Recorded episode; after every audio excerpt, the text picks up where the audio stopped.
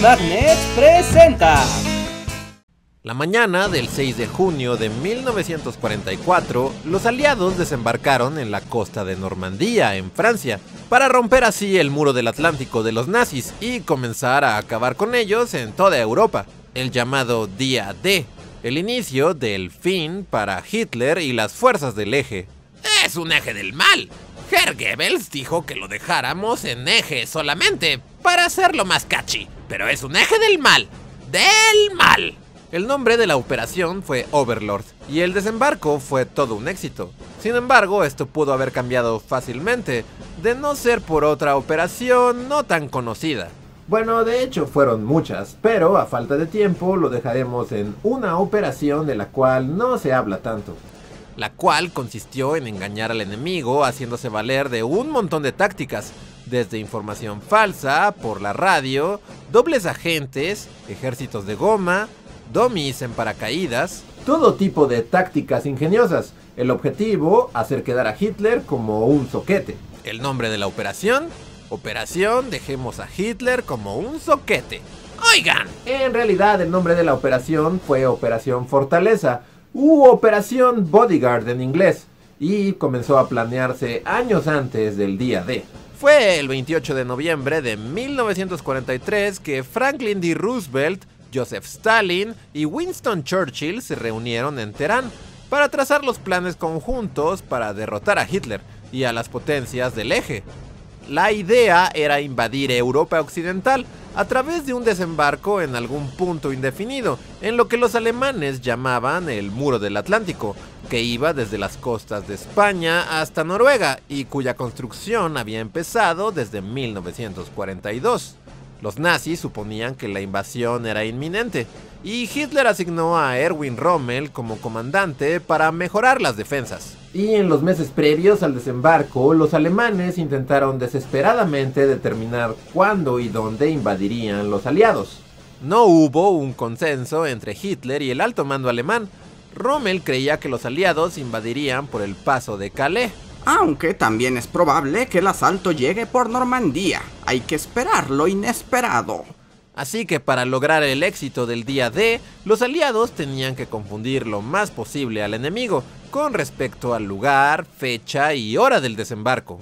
En tiempos de guerra, la verdad es tan preciosa que siempre debe estar atendida por un guardaespaldas de mentira. Siempre tiene que decir frases ingeniosas que en el futuro la gente pondrá en almanaques y cajas de cerrillos. Sí, es como mi cosa, ¿sabe? Y así se convirtió en prioridad para los servicios de inteligencia británicos y de los aliados en general planear un montón de operaciones a lo largo de toda Europa con el fin de confundir a los alemanes lo más posible, de manera que no supieran por dónde les iba a llegar el ataque, cosa que es más fácil decir que hacer. El paso de Calais era el lugar más obvio para el desembarco, era la ruta más corta a través del canal y tenía un puerto.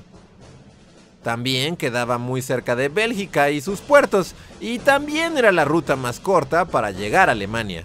Así que Calais era la mejor opción.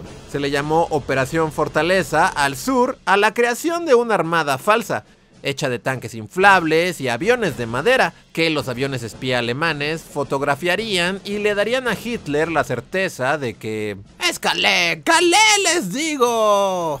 La cereza del pastel para hacer que Hitler mordiera el anzuelo era involucrar a una de las figuras en el ejército que más infundía terror en el mando alemán. Héroe y leyenda del ejército norteamericano y un general con el que no querrías toparte si eras un soldado en el frente sufriendo de estrés postraumático. George Patton. Bueno, sí, Patton era una leyenda y todo eso, pero por aquellos años había sido reprimido severamente por los altos mandos por golpear a soldados con estrés postraumático o shell shock a causa de, bueno, vivir los horrores de la guerra. Y aquellas reprimendas lo llevaron de vuelta a Inglaterra, en donde quedó con la tarea de dirigir el ficticio ejército de goma.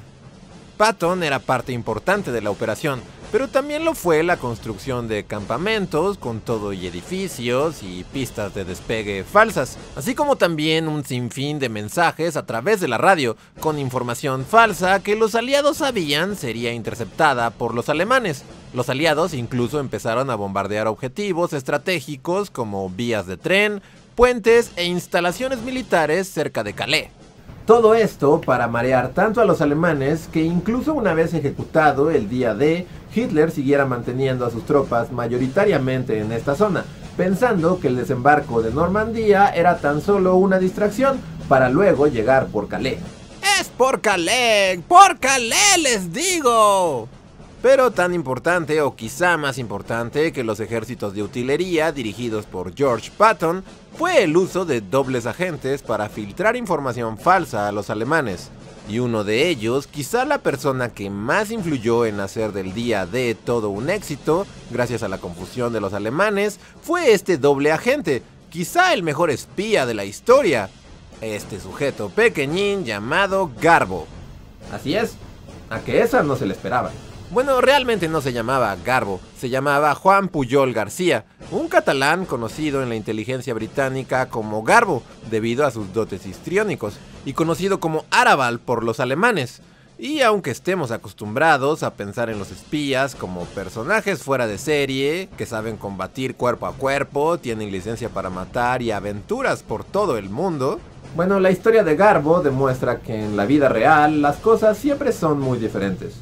Garbo nació en Barcelona en 1912 y tras experimentar en carne propia los horrores del fascismo tras la Guerra Civil Española, decidió que debía contribuir de alguna manera a poner fin a la guerra ayudando a los aliados. Y vaya que este es el ejemplo máximo de aquella frase que dice que una persona puede hacer el cambio con el poder de su imaginación. Así, desde Lisboa, que era neutral, hizo creer a los alemanes que residía en Londres convenció al servicio de espionaje militar nazi que había comprado a una docena de hombres que trabajaban en las bases militares de Reino Unido. Creó, entre otros, los personajes de un piloto alcohólico de la Fuerza Aérea Real, un lingüista que odiaba a los comunistas, un operador de radio homosexual, un estudiante venezolano que coqueteaba con la secretaria del ministro del Interior británico, un republicano irlandés que odiaba a los ingleses y una enfermera ninfómana que mandaba informes desde el frente asiático. A través de esta falsa red de espionaje, que sumaba 27 agentes inexistentes repartidos por toda Inglaterra, persuadió al alto mando alemán de que la apertura del frente occidental tendría lugar por el paso de Calais. ¿Cuánta información valiosa nos ha dado ese Arabal? ¡Denle la cruz de hierro!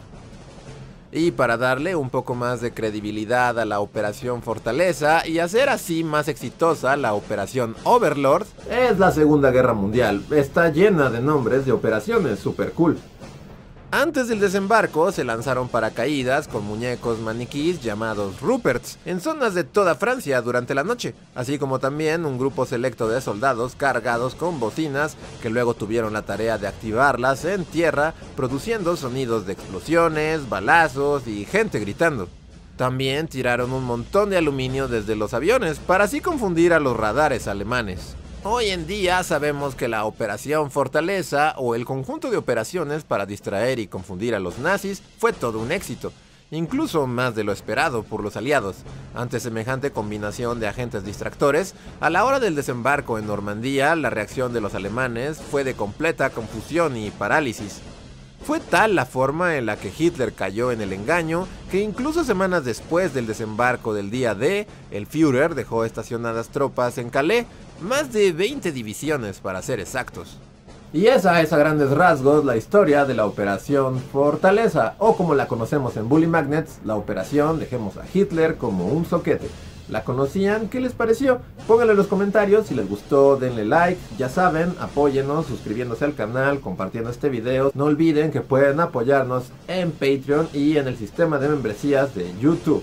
Y queremos agradecer a las personas que nos apoyan en Patreon y en el sistema de miembros de YouTube. Rodolfo Cervantes, Raúl Sánchez Echeverría, Jorge Alberto Miranda Barrientos, Andrea Sánchez, Areján, Catalina Díaz, Elkin Córdoba, Emilio Anguiano, Itzel Torres, Jonathan Francisco Portillo, Lautaro Dichio, Manuel F. Rebollo, Marjorie Pernia, Omar BJ, Portal Mosaicos, y Yoshimi R. Muchas gracias por apoyar el proyecto y hacer que podamos seguir haciendo videos. Espero les haya gustado el video y nos vemos hasta la próxima. Adiós.